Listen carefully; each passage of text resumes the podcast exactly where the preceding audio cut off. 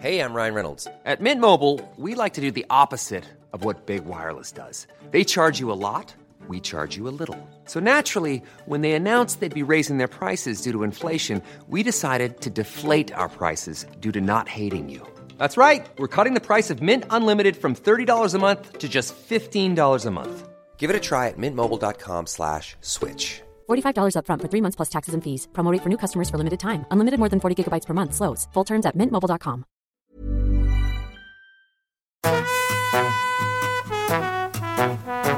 Hola, estás escuchando De piel a cabeza. Un recorrido por tu salud con Ana y Rosa Molina. Porque sabemos que el conocimiento es la mejor medicina.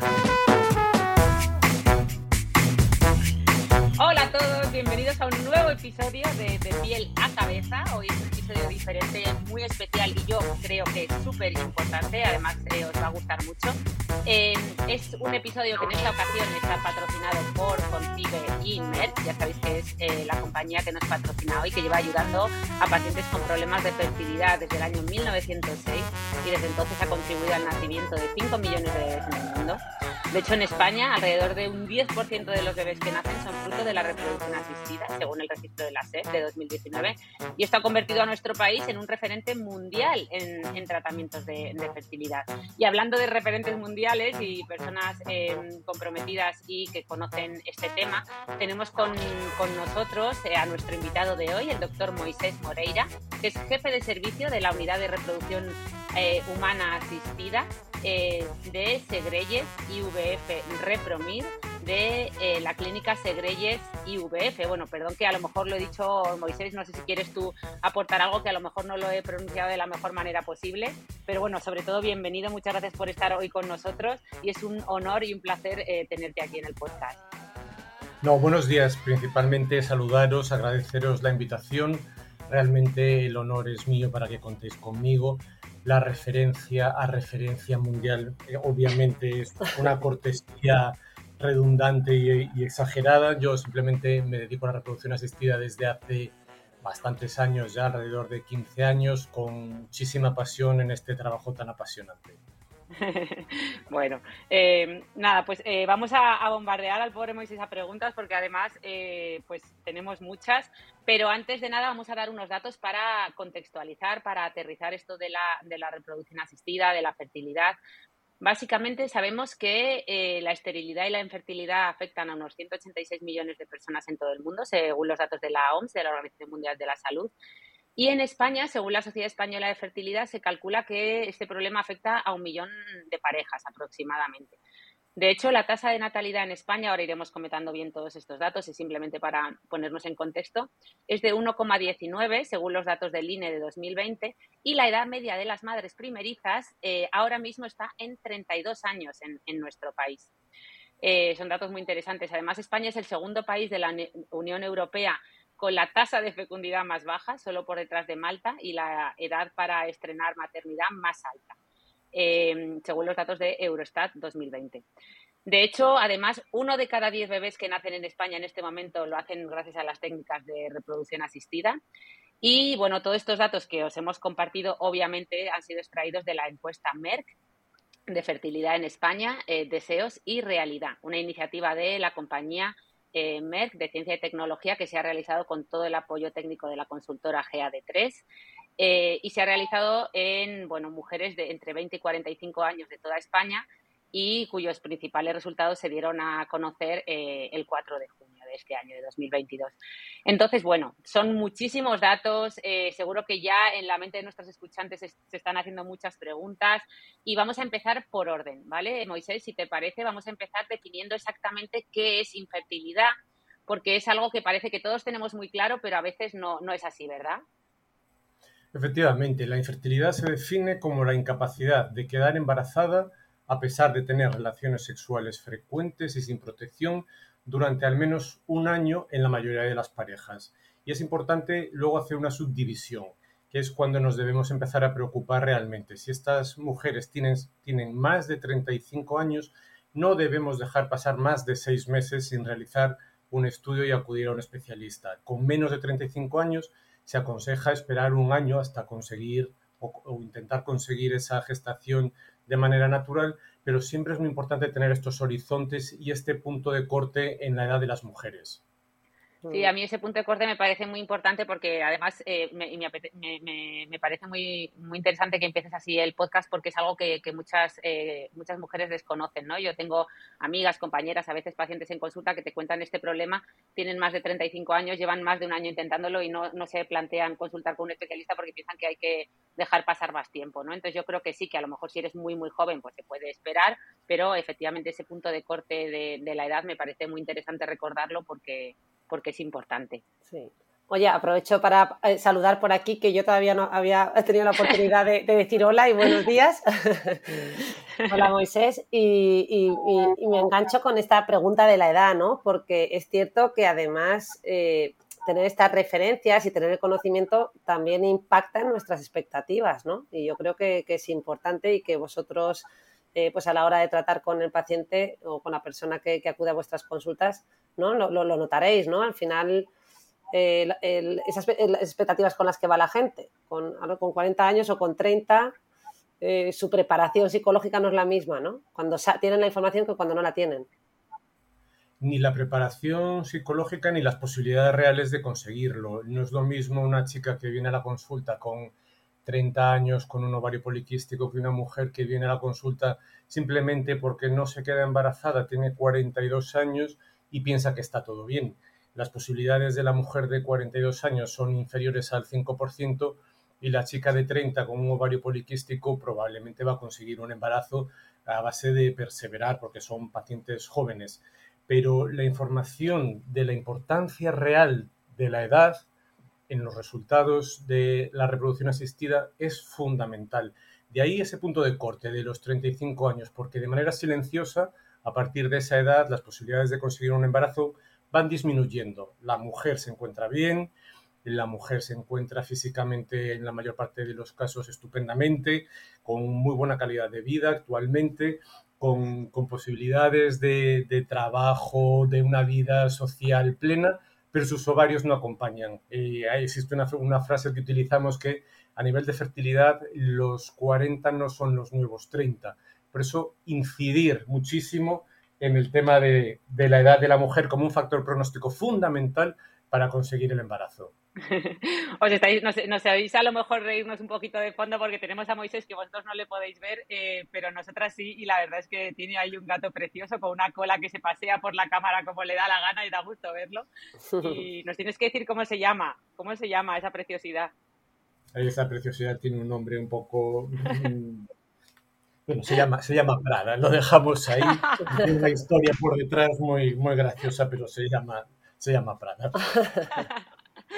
Qué gracia. Oye, eh, Moisés, muy interesante lo que nos decías. Me ha encantado esa frase y me quedo con ella. Los 40 no son los nuevos 30, porque yo que no soy madre, tengo más de 40, muchas amigas aún me dicen, no, pero no te preocupes. Y, o sea, está como muy asumido que, bueno, que ahora con la reproducción asistida, que ya ahondaremos más en el tema más adelante, pues que como que se puede ser madre a cualquier edad cuando, cuando realmente a lo mejor no es así. Pero hablamos mucho de la fertilidad, de cuándo empieza a descender la fertilidad en una mujer, pero ¿y, qué pasa con los hombres? En los hombres también se, se, produce un declinio en la calidad del semen, pero no tanto a nivel de parámetros, o sea, es decir, muchas veces tenemos hombres con una un volumen de eyaculado normal, con un recuento de espermatozoides normal, con una morfología normal, pero esa funcionalidad de los espermatozoides se va deteriorando con el paso de los años también, se va produciendo un, aumento de la fragmentación del DNA en la cabecita de los espermatozoides, es decir, esos cromosomas ya no están tan bien organizados y eso afecta la funcionalidad de esos espermatozoides, aunque los veamos bien al nivel del microscopio, y luego también se va asociando eh, los cambios de vida con el paso de los años, el mayor sedentarismo, los hábitos alimenticios, el aumento de peso, eh, los hábitos tóxicos como el tabaco, el alcohol, el consumo de algunas sustancias como un exceso de café, cafeína, eh, ácidos grasos, alimentación más grasa, y eso va también produciendo una disminución importante en la funcionalidad y la capacidad fecundante de los hombres. Mm. Anda, yo, yo, escuchando a Ana preguntar por el tema del hombre, lo primero que me ha venido a la cabeza en conversaciones que teníamos hace unos años entre compañeros médicos era que había incluso estudios que apuntaban a que, bueno, igual que la edad de la madre parecía que se había asociado a ciertos síndromes, ¿no? Un aumento de, la prevalencia de ciertos síndromes raros en los bebés, eh, también en el hombre, pues eh, parecía que por los estudios apuntaban a que aumentaban incluso las tasas de, esquizofrenia cuando el padre tenía más de 35 años. ¿no?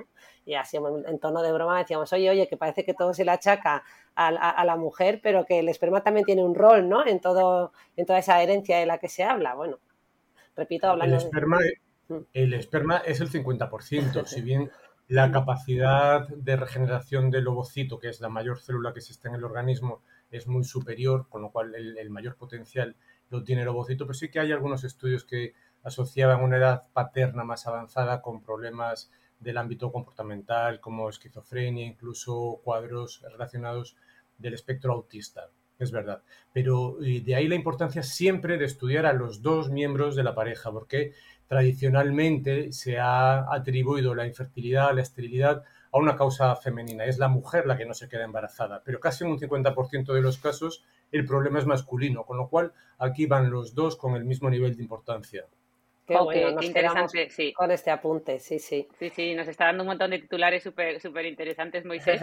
Y hablando de titulares, hablando de titulares, hay una frase que yo por lo menos lo he escuchado eh, en un montón de compañeras, amigas, que es como eh, cuando empiezas a tener una edad, a mí me sucedió y no, eh, no te has quedado embarazada por unos u otros motivos, muchos compañeros empiezan a decirte, bueno, pero es que tu reserva ovárica tendrás que saber cómo está.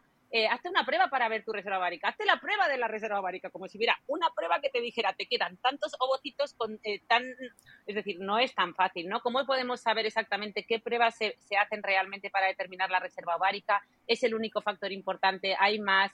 Entiendo que esto no es tan simple, ¿no? Como mi reserva ovárica es de 3, por ejemplo, sobre 10, ¿no? O 5 sobre 10, ¿no? No es eso, no te ponen una nota, ¿no? No, efectivamente, para valorar la reserva ovárica, la reserva ovárica eh, es un, un, indicador de cantidad pero cantidad no cuantificable en decir te quedan 40.000 óvulos. Eh, es una cantidad de una estimativa de respuesta a un tratamiento. De la misma manera, no es una estimativa de posibilidades de quedarte embarazada. Es decir, todas las mujeres nacéis ya con una reserva ovárica predeterminada desde vuestra vida en el interior del útero de vuestra madre. Y al nacer contáis con un potencial de producción de óvulos. Ese potencial de producción de óvulos va disminuyendo todos los días, todos los meses, desde que nacéis hasta la menopausia. Hay mujeres que nacen con una reserva ovárica superior y cuando llegan a los 35-40 años presentan unos valores que ahora os diré de qué más elevados, otras nacen con una reserva ovárica inferior y entonces a la misma edad van a tener una reserva ovárica inferior a la que le correspondería a la media de las mujeres de su misma edad. ¿Qué eh, es el análisis que hacemos para valorar la reserva ovárica? Bueno, pues antiguamente determinábamos dos hormonas en un momento determinado del ciclo, que era la FSH y la LH, que nos decían si estaban altas o bajas y nos decían el cerebro tenía que mandar más orden para que el ovario funcionase o menos orden. Actualmente contamos con un marcador de reserva ovárica que se llama hormona antimuleriana, que es en un análisis de sangre se determina y nos da un valor, nos da un valor de 3,5, 8, 6,2 y sabemos que por debajo de 1,1 hablamos ya de una baja reserva ovárica. No nos dice número de óvulos, pero sabemos que si una mujer que se vaya a hacer un tratamiento de reproducción asistida o que simplemente investiga su reserva ovárica, podemos decirle, bueno, pues tienes 35 años una reserva ovárica normal, aparentemente está todo bien, pero hay mujeres que tienen 30 años y tienen una baja reserva ovárica y ahí es donde tenemos que aprovechar este conocimiento para decirle, ojo que contigo las cosas no van como deberían ir. Plantéate realmente la maternidad o plantéate congelar óvulos ahora que eres joven y podremos obtenerlos. Por eso es muy importante esa determinación. Hormona antimuleriana y una ecografía. En la ecografía vemos lo que llamamos el recuento de folículos centrales, que es contar una serie de bolitas negras que vemos en los ovarios, que son folículos, que nos dan un reflejo de la reserva ovárica. Ovarios con muchos folículos van a tener un buen valor de hormona antimuleriana, pero hay muchas mujeres jóvenes que al hacerle la revisión ginecológica vemos ovarios con muy poquitos folículos y ahí debemos estar alerta e informarle de decir, oye, tú, este ovario no me tiene el aspecto que debería para la edad que tienes. Vamos a investigar un poco más. Vamos a pedirte esta hormona antimuleriana para tener más información acerca de ti. Qué interesante, qué interesante eh, todo lo que nos has contado. Y sí, efectivamente, que entender que primero lo que se hace es una, una revisión ginecológica habitual, eh, que puede incluir una ecografía y ya eso es lo que puede dar pie a tener que pedir otra serie de pruebas como la hormona antimuleriana, pero no es algo que nos hagamos, pues eso, como el colesterol en cualquier analítica de, rutina, ¿no? Eh, ojo, pues ojo que, que, a veces corren oleadas de, de, información entre, entre los compañeros y yo me acuerdo que siendo residente se corrió la voz de que una tenía una hormona antimuleriana baja y ya todos decían que había que ir al ginecólogo a hacérsela. había avalancha. No, tampoco, es eso, pero una cosa que es importante es que las chicas en la revisión ginecológica normal, donde van a acuden anualmente a hacerse la citología y la ecografía para ver si está todo bien, que si no les dice nada a su ginecólogo, que pregunten ellas, eh, doctor, ¿cómo están de aspecto mis ovarios? Porque desde el punto de vista de la ginecología general, la mujer se va a hacer la revisión, hacemos la citología, hacemos la ecografía, vemos que no hay ningún quiste en el ovario, que no hay miomas, que no hay pólipos y decimos, está todo bien, pero porque no vemos patología. Pero tener una baja reserva ovárica y un bajo recuento de folículos centrales, si lo detectamos precozmente, nos puede ayudar en el futuro. Por eso, preguntad sin miedo cuando hagáis la revisión ginecológica, ¿cómo están mis ovarios de reserva ovárica? Porque pueden no tener quistes y decir el ginecólogo, nah, está todo bien, no te preocupes, pero si hay poquitos folículos antrales, preocúpate, investiga, pregunta qué puedes hacer. Oh, qué, buen apunte, qué buen consejo y qué importante. Eh, a mí me pasó algo parecido cuando tenía en torno a 36 años me pasó algo así, que en una revisión ginecológica habitual y ya estando en pareja y planteándonos el, tema, se me ocurrió preguntarle y a raíz de eso, pues efectivamente el médico ya, porque claro, ellos no, entiendo que en una consulta ginecológica normal no tiene por qué salir el tema de, la fertilidad, entonces ya eh, me lo solicitaron, salió baja y bueno, eh, totalmente. Eh, dinos, Moisés. Yo opino que que en una consulta ginecológica una pregunta obligatoria debía de ser a las mujeres que no han sido madres, te planteas ser madre en un futuro próximo, medio o lejano, porque ahí tenemos que aprovechar y, hacer nuestra cuñita publicitaria y decirle, oye que la edad es el principal factor, oye que deberías preocuparte porque este ovario no me parece que tiene un buen recuento de folículos centrales. Y yo lo hago cuando hago las consultas de ginecología general, les pregunto, y para mi asombro, la mayor parte de las veces las mujeres me dicen, uy, ni me lo planteo, o todavía no, uy, todavía soy muy joven. Y yo les doy mi, discurso de la importancia de la edad y pocas veces, pocas veces crea un, pozo de, pensamiento. Existe la idea de que, bueno, esto no es conmigo todavía y yo cuando me toque a mí no voy a tener ningún problema. Pero sí que debería ser una pregunta, no obligada, pero una pregunta frecuente en la consulta. ¿Te planteas ser madre? Y a partir de ahí ir, ir creando las, las preguntas de ¿y qué tendría que mirar? ¿y qué tendría que estudiarme? ¿y qué puedo ir investigando para saber cuál es mi estado? Mm, qué importante, qué importante esto que dices de la importancia de ser proactivos frente a reactivos. Eh, a mí, en, en, esta posición que tengo entre paciente que ha sido paciente de, de fertilidad y, médico, pues efectivamente me ha pasado también e, esa sensación con, muchas compañeras y amigas de lo que tú dices, de ver que tienen una edad que, y que no se plantean absolutamente nada, pero sí que en el futuro quieren ser madres, pero aún se ven muy jóvenes. Entonces, eh, es verdad que cuando hablábamos de los datos de la encuesta anteriormente, eh, decíamos que, bueno, vamos a repasar algunos datos de la encuesta en cuanto al cumplimiento de expectativas en fertilidad, si os parece, y ya hablamos de, de esa edad media que decíamos antes de los 32 años porque parece que, según la encuesta de Merck, eh, los deseos que tienen las mujeres en nuestro país en cuanto a maternidad y la realidad parecen no coincidir. Es decir, eh, mientras que el 72% de las encuestadas que aún no tiene hijos espera cumplir sus expectativas y, ser madre, eh, el, el, deseo pues muchas veces supera los obstáculos que pueden o no presentar en el camino, ¿no? Porque al final eh, la mayoría de las encuestadas eh, manifestaban su intención de ser madres y tener una media de unos 2,1 hijos. Ya me diréis cómo se hace ese 1 hijos, pero, pero bueno. Eh, y sin embargo, la tasa de natalidad en España, recordemos que según los datos anteriores era de 1,19. entonces, 28 años, en teoría, según la edad, o sea, según la encuesta, era la idea ideal para tener el primer hijo, pero la edad media de las madres primerizas en nuestro país, recordemos que fue de 32 años y más de, las, más de la mitad de las mujeres entre 35 y 39 que, que quieren ser madres en el futuro, eh, en general, digamos que, que, o sea, que querían cumplir sus expectativas, pero, pero al final todo esto, no, o sea, todos los datos de la encuesta nos está orientando a que, a, un poco esto que decíamos, ¿no? Eh, a que mucha gente, o sea, en resumen, todo este rollo que he soltado es que tenemos muchas mujeres que quieren ser madre, eh, pero que, que efectivamente, como ahora estamos bombardeados con esto del well aging, el pro aging y los 40 son los nuevos 30, pues parece que a los 32 son muy jóvenes, ¿no? Efectivamente, y es uno de los, volvemos a lo mismo, de, la edad es el principal factor. Existe problemas de estabilidad laboral, existe problemas de pareja. Muchas mujeres en edad fértil no, no tienen la pareja o consideran que todavía no tienen la pareja adecuada para ser mamá y entonces no se lo plantean en, el, en un futuro inmediato, pero la sociedad actual, la crisis económica que pasamos en el 2008 durante tantos años, eso empeoró todavía mucho más los datos de natalidad en España, que somos de los peores países a nivel eh, europeo y según las regiones en Galicia, en España, por ejemplo, Galicia, Asturias son, son de los peores datos demográficos que existe. Es un problema grave a nivel nacional, un problema grave de demografía, el recambio generacional, eh, la capacidad de sustituir puestos de trabajo, todo esto que se habla, que lo vemos como muy lejano, es un problema real y actual en nuestro país.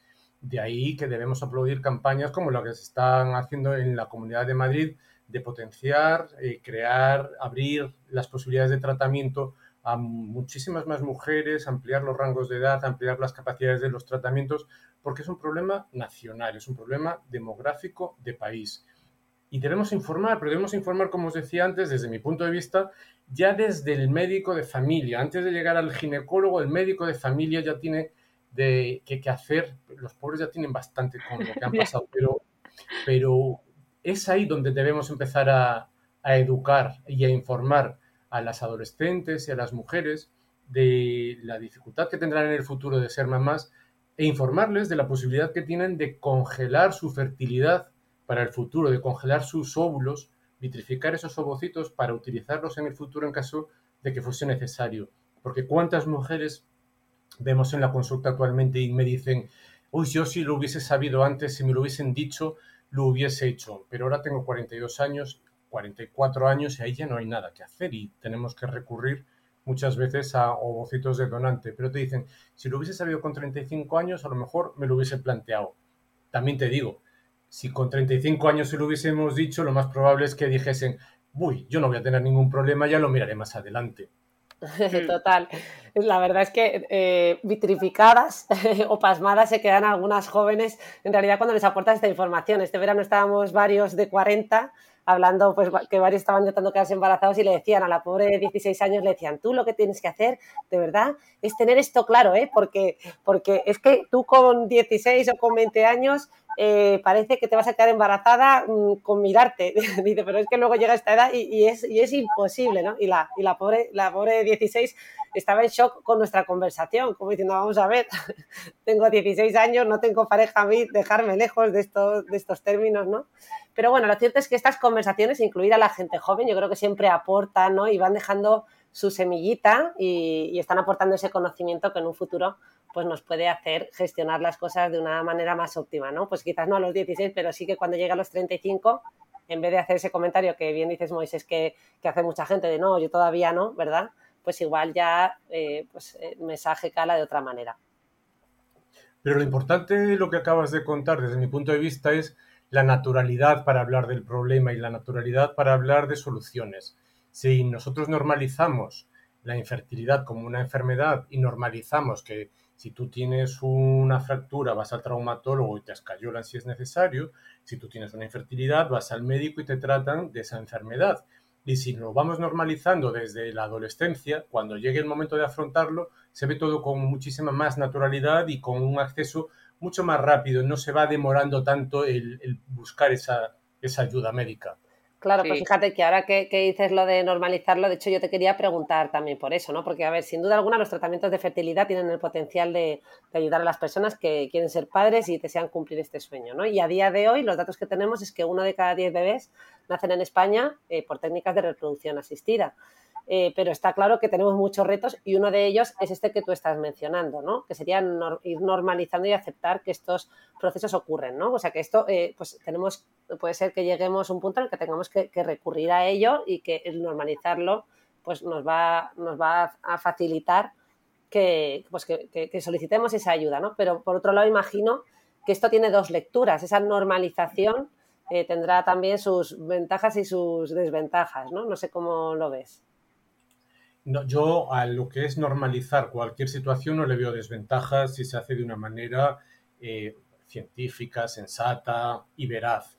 la normalización ha ido avanzando en los últimos años, si bien que aún hay parejas que te comentan, yo es que esto no lo sabe nadie, yo es que esto en el trabajo no digo que vengo a estas consultas porque podría tener consecuencias laborales. Pues mi familia, mis padres no saben que estamos haciendo este tratamiento solo se lo he dicho a un amigo porque le pregunté y se me escapó. Hay mucha gente que viene a las consultas a escondidas y que realmente están aterrorizadas de que las vean entrar o salir de la clínica alguien que los conozca. Por eso, normalizar nunca es malo y normalizar lo que es una enfermedad que se puede ayudar a tratar a la gente, yo creo que es fundamental. Primero para quitar esa carga psicológica muchas veces de culpa estamos aquí, tenemos un problema, no podemos tener hijos, porque a nivel emocional la infertilidad eh, es, arrasadora, es impactante a niveles que a veces no somos capaces de, llegar a comprender.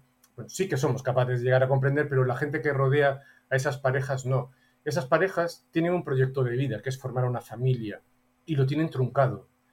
Entonces están rodeados de gente y solo ven embarazadas, solo ven niños, su vida gira en torno a la posibilidad de conseguir su proyecto de vida y eso genera muchísima ansiedad, muchísima frustración, muchísimas alteraciones en la dinámica de la pareja y debemos apoyar, debemos ayudar, debemos mostrar toda nuestra empatía a las parejas infértiles porque tienen truncado su proyecto de vida. Mm. No, sin duda, sin duda. No, la, la verdad que no, no, no, me refería tampoco a, o sea, cuando te decía desventaja, estaba pensando más en ese tema de no tengo prisa y ya cuando cumpla 40, 45, pues ya me lo planteo, ¿no? Me refería a esa, esa parte de que tenemos tan normalizado que este sueño lo podemos cumplir en cualquier momento de nuestra vida, eh, pero hombre, mejor cumplirlo a una edad un poquito, ¿no? En la, en la medida en la que estemos informados, pues mejor cumplirlo con 30 que cumplirlo con, con 45, ¿no? Siempre es mejor. Si una mujer de 45 años las posibilidades de quedarse embarazada con sus propios óvulos son prácticamente nulas. O sea, no hay nacimientos en el registro nacional con óvulos propios en mujeres de 45 años por, varios motivos. Uno, la cantidad de óvulos va disminuyendo con el paso de, de los años, como hablábamos, esa disminución de la reserva ovárica. Y dos, con el paso del tiempo aumentan las alteraciones genéticas en los óvulos y van a dar lugar a embriones que van a provocar un aborto o que van a provocar bebés con anomalías cromosómicas graves y de ahí que no nacen. Por eso la, idea y la imagen que hay a nivel de sociedad de gente con, una proyección social importante que se queda embarazada con 46 años y que dice que todo ha sido maravilloso, es una idea que no es real, es una imagen que es falsa. Porque por encima de los 44 años la mayoría, y hablo de casi del 99,9% de los embarazos que se consiguen, se consiguen con óvulos de donante. Si ese mensaje se transmite también con naturalidad, se, transmite la idea de que la edad es importante para no conseguir un embarazo. Pero hay alternativas. Pero esas alternativas que sean las de verdad, que se cuenten las de verdad. Con 47 años, alguien que sale diciendo que está embarazada, se ha quedado embarazada con óvulos de donante. Sí o sí. No hay plan B. Pero ese mensaje no pasa a la sociedad, pasa el mensaje de, eh, voy a inventarme, Mari Carmen, eh, que ha salido en el programa de fulanita, está embarazada, tiene 47 años, yo tengo 48, pues yo igual que ella lo voy a conseguir. No es verdad, no es verdad, por eso información veraz, siempre contar las cosas tal y como son, que a veces son difíciles de asumir y de gestionar. Bueno, pero para eso estamos todos, para ayudar, para explicar, para explicar el tipo de tratamientos que se hace, para explicar en qué consiste, las implicaciones de la genética, la no genética, el duelo genético, que es una cosa que también tiene mucha, mucha implicación y muchas connotaciones, bueno, pues tú vas contando las cosas de una manera natural y, se van aceptando, pero esas, esas campañas de, de marketing o esa exposición de determinadas, llámalas influencers, sí. cuando no son casos reales o cuando no cuentan toda la verdad, hacen más daño que ayudan. Sí, Totalmente, Jo, que, que, bien que este mensaje que has dado me recordaba un poco a cuando hablan de los emprendedores que siempre les ponen como ejemplo a Steve Jobs o Elon Musk o Jeff Bezos, ¿no? De Amazon y yo siempre digo, bueno, esos son casos excepcionales y lo normal es que mucha gente que emprende pues tiene un camino a lo mejor no tan eh, exitoso, ¿no? Que no se trata de, de, quitar ilusión a la gente, pero sí que es verdad que en este terreno este mensaje que has dado me parece importantísimo porque la sensación personal que tengo es que eh, pues eso, mucha gente está muy relajada eh, en cuanto a la edad por este tipo de mensajes, ¿no? Que son casos excepcionales de personas celebrities, gente famosa que sale en la televisión, como tú muy bien decías, pero que no es la realidad. Y, hablando de movimientos... Eh, ya, y, perdona, Ana, y que no es la realidad porque yo creo que lo que se transmite es que efectivamente la paternidad, maternidad se puede alcanzar a cierta edad, pero lo que es menos conocido es que es con óvulo donado o con esperma donado. Esa es, la, esa es la parte menos conocida, ¿no? Y la gente, claro. pues claro, el jarro de agua fría que, ¿no? que te cae cuando conoces esta información a los 42, 43, o bueno, eso, una edad más avanzada, pues claro, ¿no? Yo creo que no... agradecería haber sabido esto de antemano. Ese, ese, dato a lo mejor ya no se comparte, pues hay un factor emocional mucho más duro, como bien decía Moisés, son cosas que aún como sociedad no hemos eh, normalizado del todo y, y, que cuesta más compartir pero yo que llevo mucho tiempo compartiendo mi experiencia y en el podcast muchas veces me habréis escuchado hablar de cómo soy, cuando hablan del movimiento Malas Madres, digo, ya a ver, la peor madre aquí soy yo, que tengo 20 retoños congelados, que hay que ser mala para tener a tus, a tus hijos congelados. eh, pero sí que es cierto que, que, hay dos cosas de mí. Yo hice un proceso de vitrificación eh, y hay dos cosas que, que me llamaron la atención y que siempre me gusta compartir. Uno es normalizar lo sencillo que fue en el sentido que mucha gente cuando intentas convencer a alguna amiga, como bien decía Rosa, que es joven, decir, y dices, oye, pues tienes a lo mejor 34, 36, aún no sabes, ni siquiera tienes pareja o no sabes si quieres ser madre, bueno, pues intenta vitrificar ovocitos, ¿no? Intenta congelar tus óvulos. Bueno, eso ya lo haré cuando tenga más tiempo, porque es que eso eh, eh, habrá que pedir cita y la de y te tienes que hormonar y, y digo, pero por favor, si fueron 15 días, quiere decir que que, es, es, algo, no sé si nos puedes familiarizar un poquito con el tema de la vitrificación, pero que obviamente lleva su tiempo, pero que no es tan complejo como la gente piensa, ¿no? Que, que se puede eh, incluir perfectamente en nuestra vida eh, habitual, ¿no? Sin tener que, que, que prácticamente que se paralice el mundo para que vitrifiques tus ovocitos. Bueno, me encanta que traigas esto a colación, porque uno de los mitos que hay es que los tratamientos Hey, I'm Ryan Reynolds. At Mint Mobile, we like to do the opposite of what Big Wireless does. They charge you a lot, we charge you a little. So naturally, when they announced they'd be raising their prices due to inflation, we decided to deflate our prices due to not hating you. That's right. We're cutting the price of Mint Unlimited from $30 a month to just $15 a month. Give it a try at mintmobile.com slash switch. $45 upfront for three months plus taxes and fees. Promote for new customers for limited time. Unlimited more than 40 gigabytes per month. Slows. Full terms at mintmobile.com. I'm Sandra, and I'm just the professional your small business was looking for. But you didn't hire me because you didn't use LinkedIn jobs. LinkedIn has professionals you can't find anywhere else, including those who aren't actively looking for a new job but might be open to the perfect role, like me. In a given month, over 70% of LinkedIn users don't visit other leading job sites. So if you're not looking on LinkedIn, you'll miss out on great candidates like Sandra. Start hiring professionals like a professional. Post your free job on linkedin.com/achieve today. Son prolongadísimos en el tiempo, que son complicadísimos de hacer, que requieren que te hormones, que te va a cambiar la vida durante el tiempo que haces el tratamiento y la respuesta a lo que tú dices es no, no, no y no. Los tratamientos son súper cortitos, son súper sencillos y son súper rápidos. Y te lo resumo así muy brevemente. Eh, para hacer un tratamiento de fertilidad hay que hacer un estudio de fertilidad a los dos miembros de la pareja o a la chica sola si quiere ser mamá sola o si se quiere vitrificar los óvulos. El, estudio de fertilidad consiste en hacer una analítica, una extracción de sangre y una ecografía. Punto. No hay más. No hay necesidad de hacer nada más. Con lo cual, en 15 días tenemos los resultados de la analítica completa. Y luego, con el inicio de una regla, o, programándolo con la píldora por comodidad de la paciente o en el caso de la clínica, muchas veces también lo podemos hacer. Son 9-10 días de medicación, nada más que 9-10 días de medicación que te ocupa a lo largo del día 5 minutos.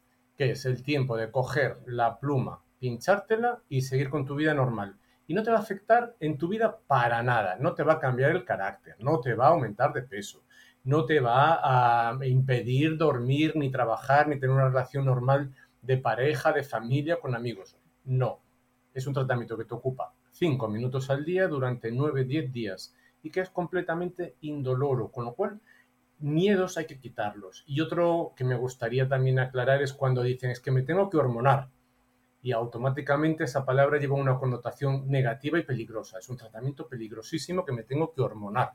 No, te tienes que medicar. Igual que te duele algo, te tomas un antiinflamatorio. Si queremos que el ovario responda, tomas una medicación que va a hacer que tu ovario responda bien. Y sabemos, y es importante este mensaje también, sabemos, porque ya llevamos muchos años haciéndolos, que estos tratamientos no aumentan el riesgo de cáncer de mama que no aumentan el riesgo de cáncer de ovario, que no te van a adelantar la menopausia, que no te van a provocar ningún tipo de trastorno en tu vida sexual o en tu vida menstrual. Por eso, quitar miedos y no utilizar la palabra me tengo que hormonar, me tengo que medicar para conseguir un objetivo. Y es un, tiempo de medicación breve, 9-10 días y se acabó. De verdad que ese miedo hay que quitarlo, que son cinco minutos al día, diez días, y se acabó.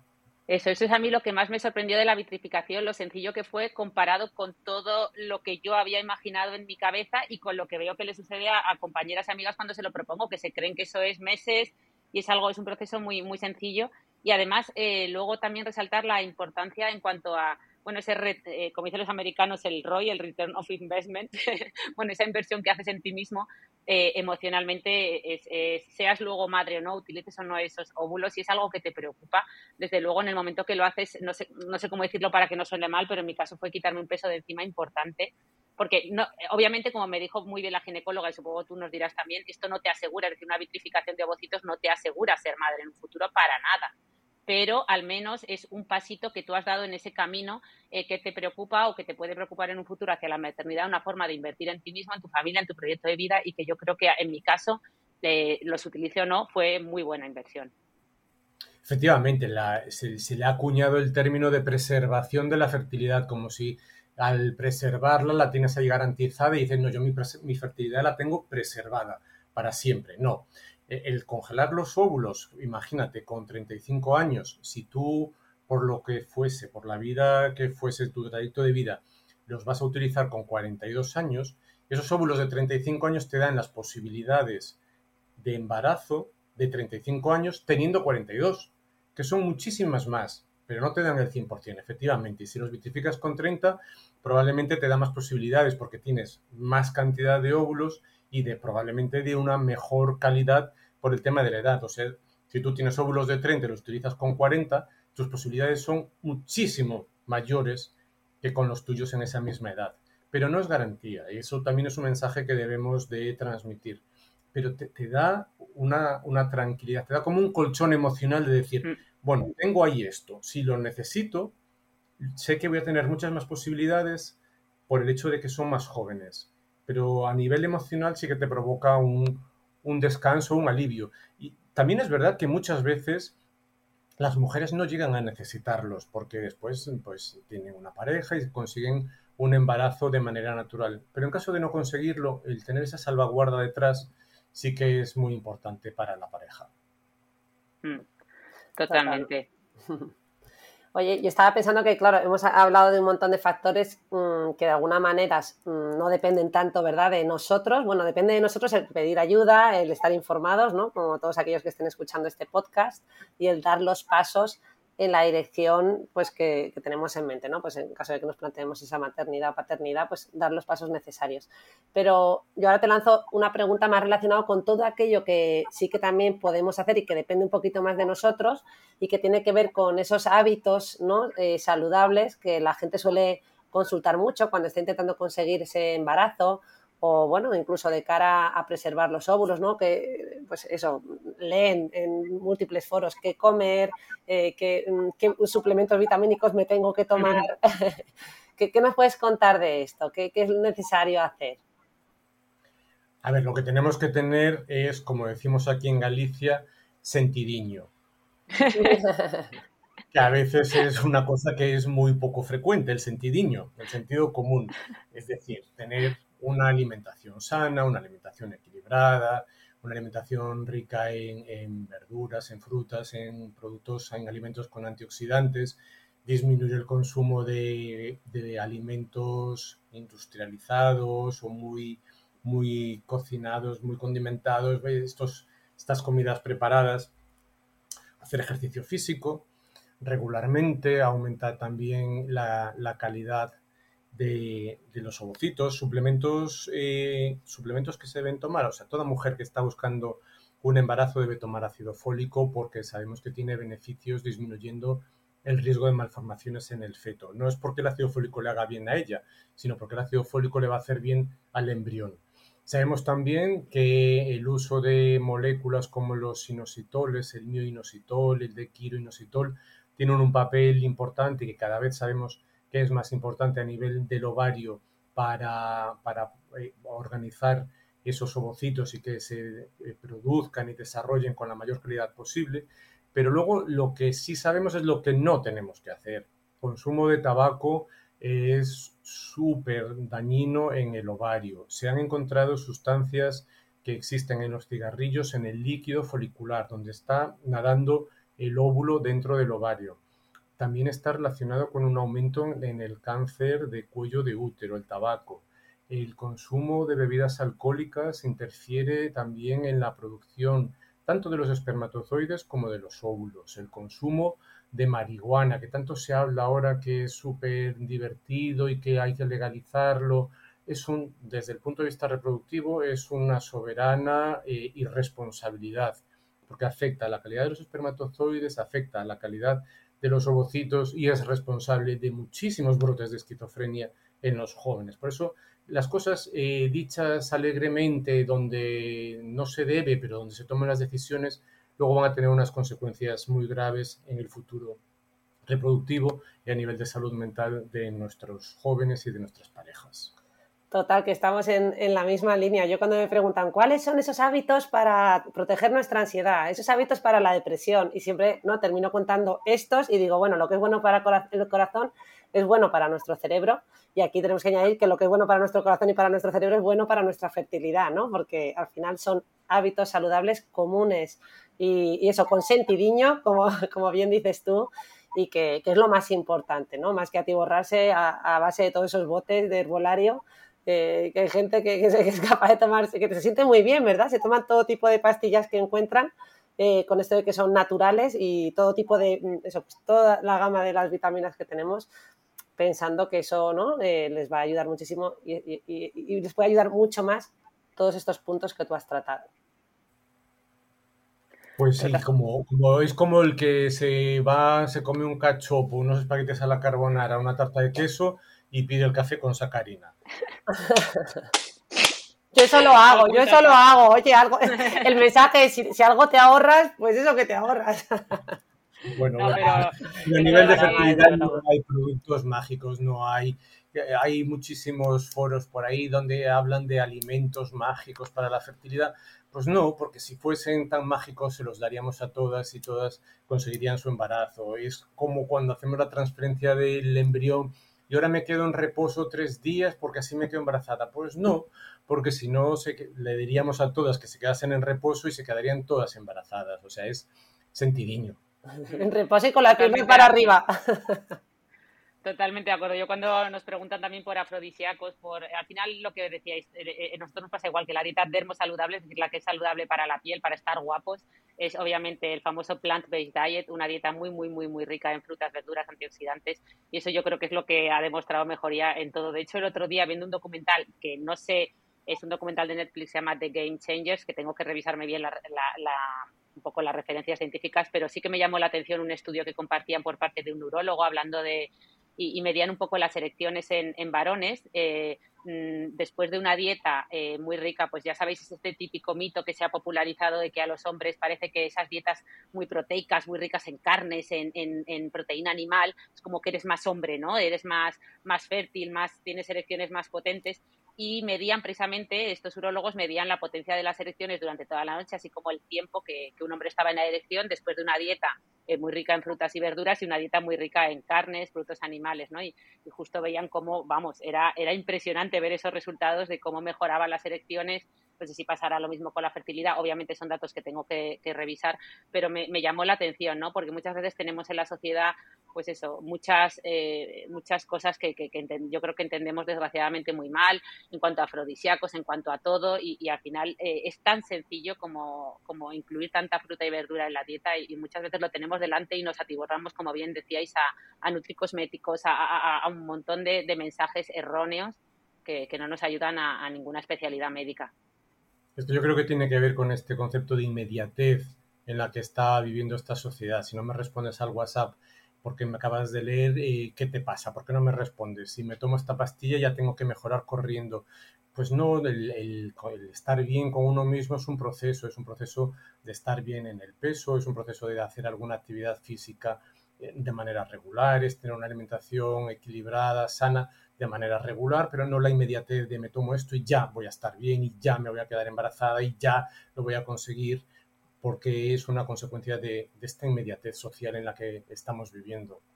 Totalmente, totalmente. Y hablando de inmediatez, yo sé que, tienes toda la razón con esto que dices de intentar tener un estilo de vida, ¿no? Construir una, vida que realmente eh, nos guste y, sea adecuada, pero pero si hay un momento en el que la, eh, eh, eh, te estresas con, esto del tiempo es en ese llamada beta espera, ¿no? Una vez que parece que, bueno, pues bien por, una vitrificación, bien por, por de forma natural, bien por, por un proceso de fertilidad con nuestra pareja, hemos conseguido o estamos en espera de saber si estamos o no embarazados. ¿Qué pasa en esos días que pueden hacerse larguísimos? ¿qué, ¿qué, consejos nos puedes dar o recomendaciones a todas estas personas que, que una y otra vez eh, están ahí pendientes de ese test de embarazo, de, esos resultados. Pues volvemos al sentidiño. Pero realmente lo, primero que tenemos que hacer es reconocer que ese tiempo de espera son probablemente los días más importantes de esa pareja o de esa mujer en, en, unos cuantos meses. Durante 10 días solo van a estar pendientes de si manchó un poquito al ponerse el óvulo de progesterona, si tuvieron relaciones y manchó si no tienen relaciones para evitar que pueda pasar cualquier cosa que, impida, que si van en coche, cogen un bache y hacen un trayecto, es, vivido con, muchísima ansiedad, como es normal porque su proyecto de vida está ahora mismo en, su campo de juego. O sea, todo lo que ellos hagan van a decidir o a pensar que si lo hacen mal, eh, llega el momento de estropear todo el esfuerzo que han hecho. Nuestro trabajo como médicos en la consulta es informar de lo que pasa durante esos días.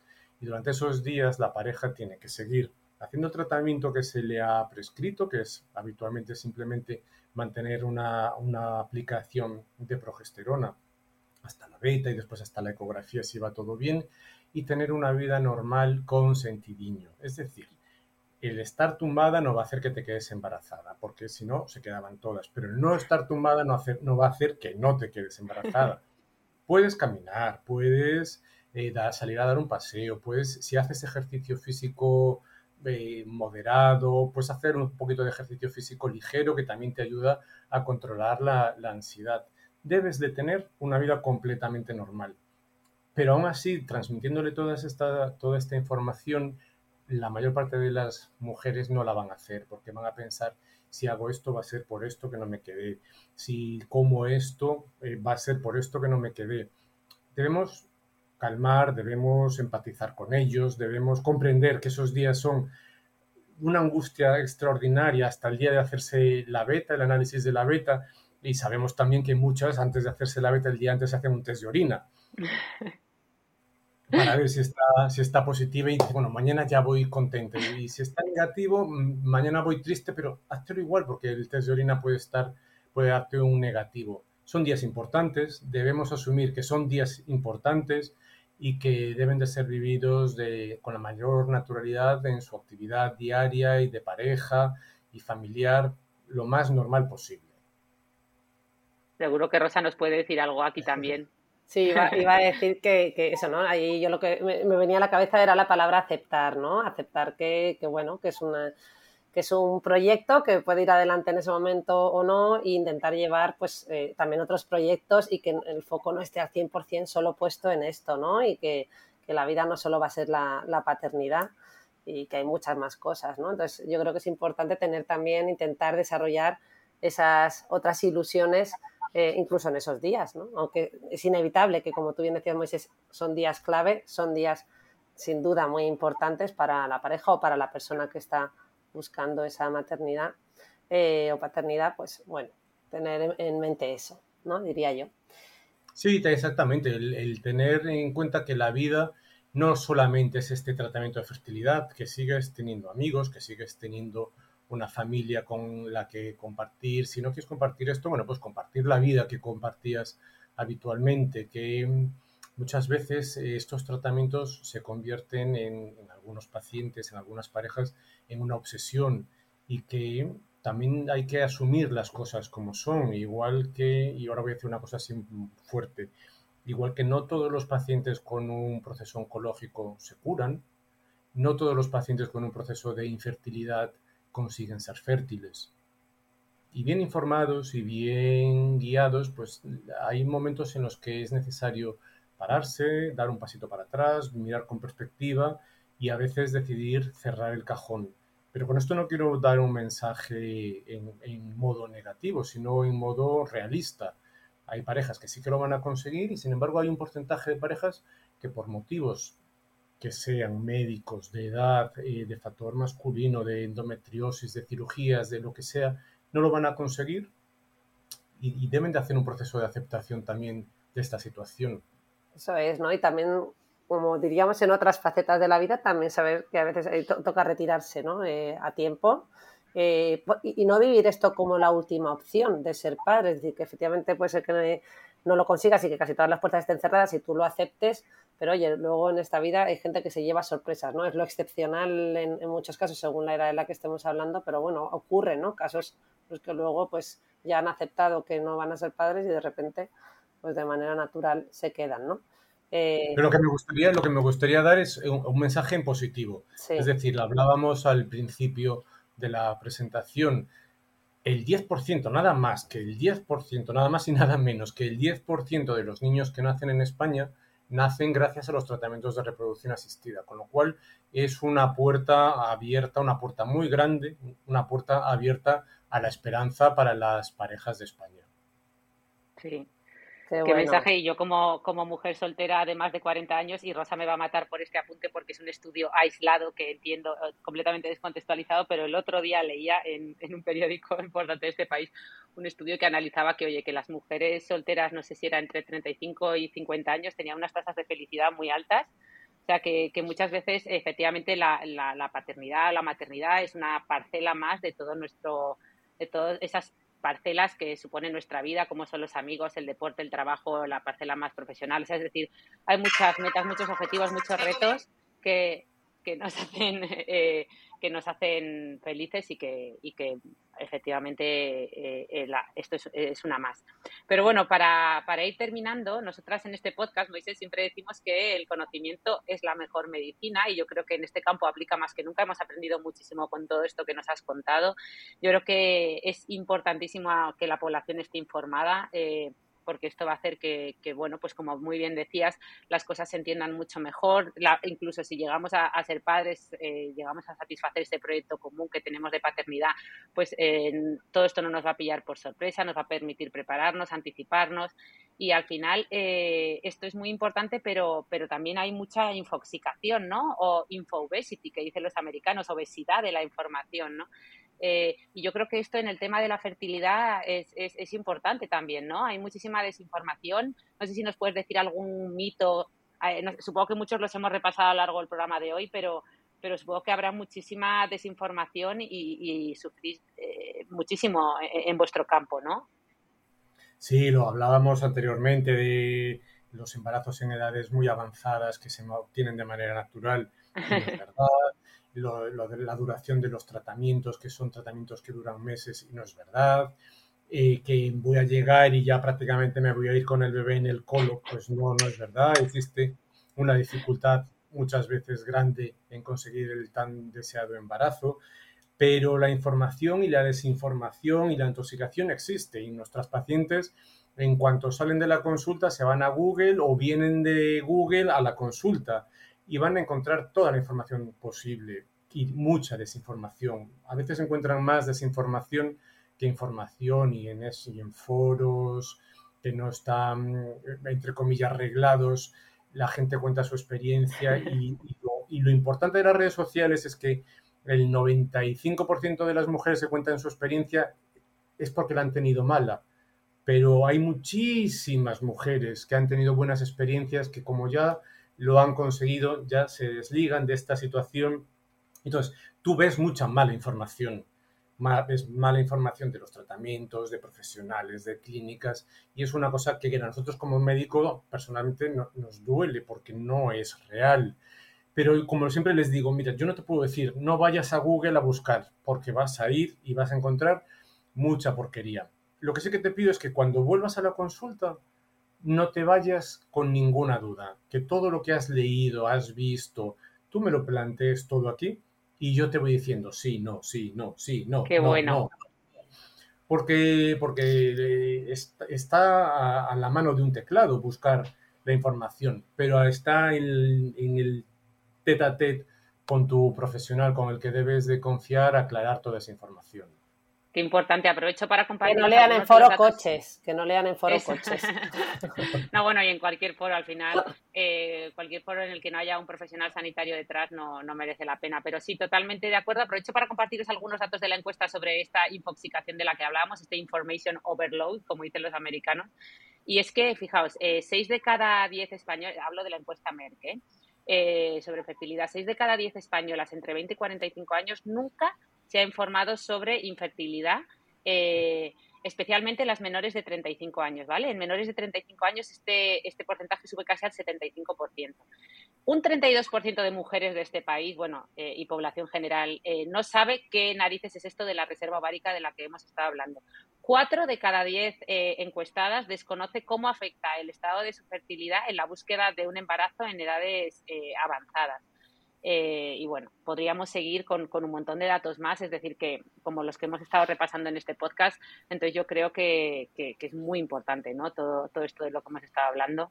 Estar informados, ¿no? De hecho, em, el lanzamiento de Concibe, que podemos aprovechar para mencionarlo, eh, tiene que ver con una herramienta que facilita la información, además, eh, a mujeres mm, pues de todas las edades, sobre todo a mujeres jóvenes, ¿no? De la mano de expertos, ¿no? Porque como estamos diciendo, pues al final este conocimiento sobre la fertilidad nos va a permitir tomar mejores decisiones respecto a los planes de maternidad y por tanto tendremos mejores expectativas para, cumplir esos, pues esos, esos deseos o esos, o esos planes.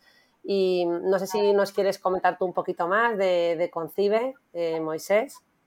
Yo lo que sí que me gustaría es aprovechar esta oportunidad para decir que también iniciativas como la vuestra con este podcast que contribuye a la difusión de información médica en, múltiples aspectos y hoy especialmente en, el área de la reproducción es un trabajo extraordinario que después en cuanto pueda yo lo compartiré en mis redes sociales también porque toda la labor de difusión que sea, que sea realizada en nuestro país es un, es un trabajo extraordinario. Por eso a vosotras agradeceros la iniciativa y agradeceros el desarrollo de, esta, no es una entrevista, es una conversación entre compañeros que, yo, desde mi punto de vista, se ha realizado desde, desde un, perfil súper ameno y, muy agradable y os agradezco el trato que me habéis dado. Agradezco también que, que Merck realice campañas como la encuesta y que las divulgue y que os aproveche a vosotras también para darlas a conocer y aprovecho también para, agradecer a Concibe, que también se puede encontrar en redes sociales y en una página web, que haya contado conmigo también para, este proyecto, que hemos hecho algunos vídeos hablando de temas específicos de reproducción asistida. Y todo esto ayuda a que la infertilidad deje de ser un tabú, a que la infertilidad se normalice, a que la infertilidad sea considerada como una enfermedad que tiene médicos que la tratamos y que la tratamos y que en España se trata muy bien la infertilidad y es uno de los países de referencia a nivel mundial y que juntando todas estas herramientas a vosotros, a vosotras el esfuerzo de Merck, el desarrollo de Concibe, pues todos estamos aquí para ayudar a que las parejas y las mujeres consigan su proyecto de vida. Por eso mm, yo soy el que os agradece a vosotras el que me hayáis invitado hoy. Qué bueno, Moisés, que muchísimas gracias. Eh, supongo que mucha gente, después de escucharte hablar, con ese sentidiño que tienes, que da gusto, da gusto escucharte, lo bien que explicas todo, pues querrán encontrarte como sea.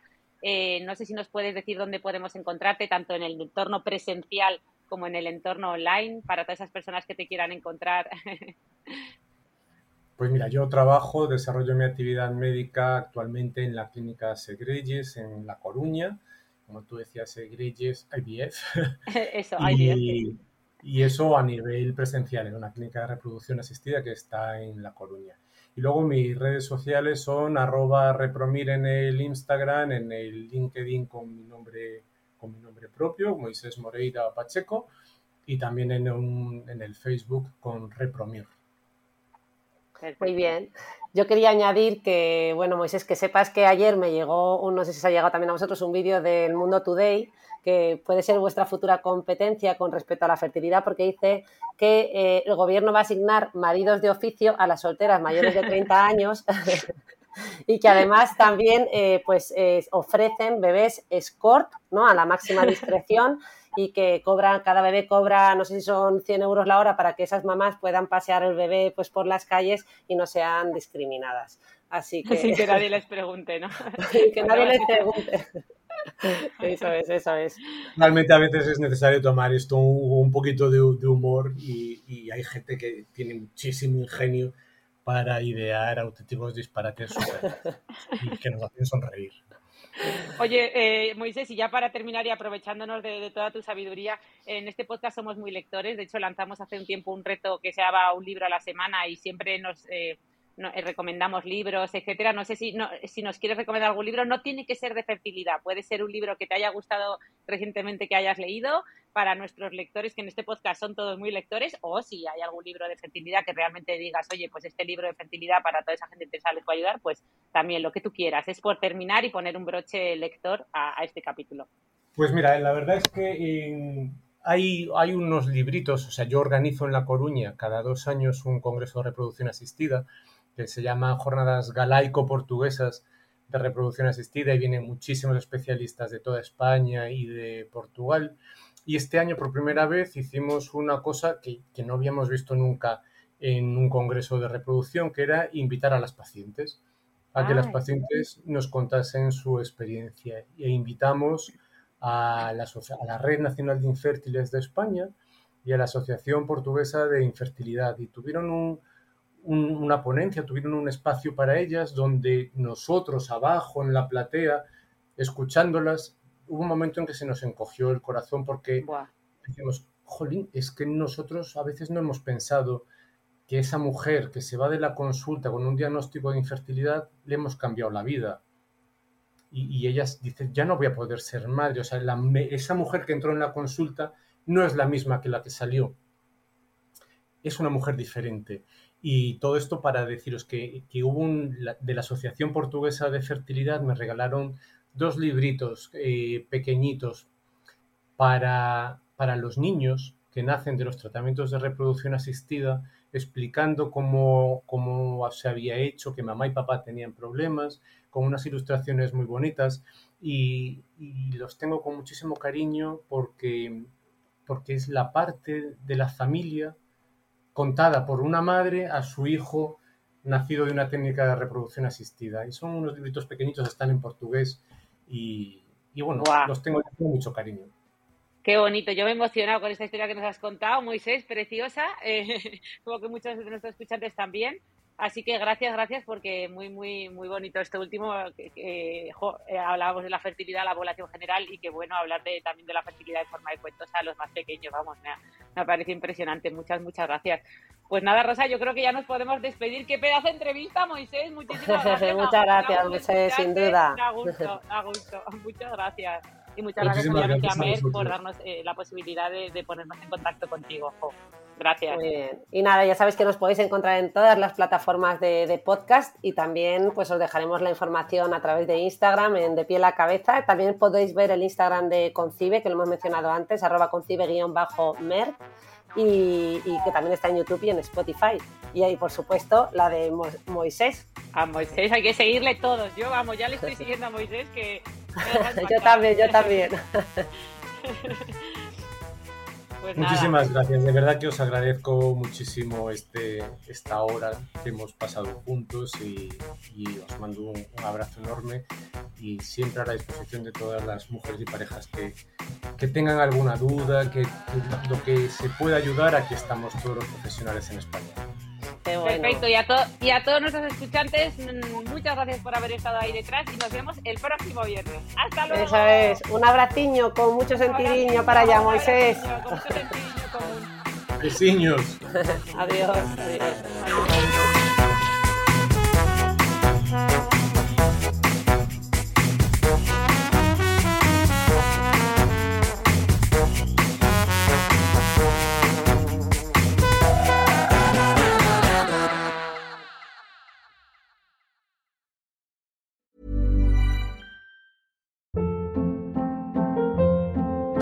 Hold up. What was that? Boring. No flavor. That was as bad as those leftovers you ate all week. Kiki Palmer here, and it's time to say hello to something fresh and guilt-free. Hello Fresh. Jazz up dinner with pecan-crusted chicken or garlic butter shrimp scampi. Now that's music to my mouth. Hello Fresh. Let's get this dinner party started. Discover all the delicious possibilities at hellofresh.com.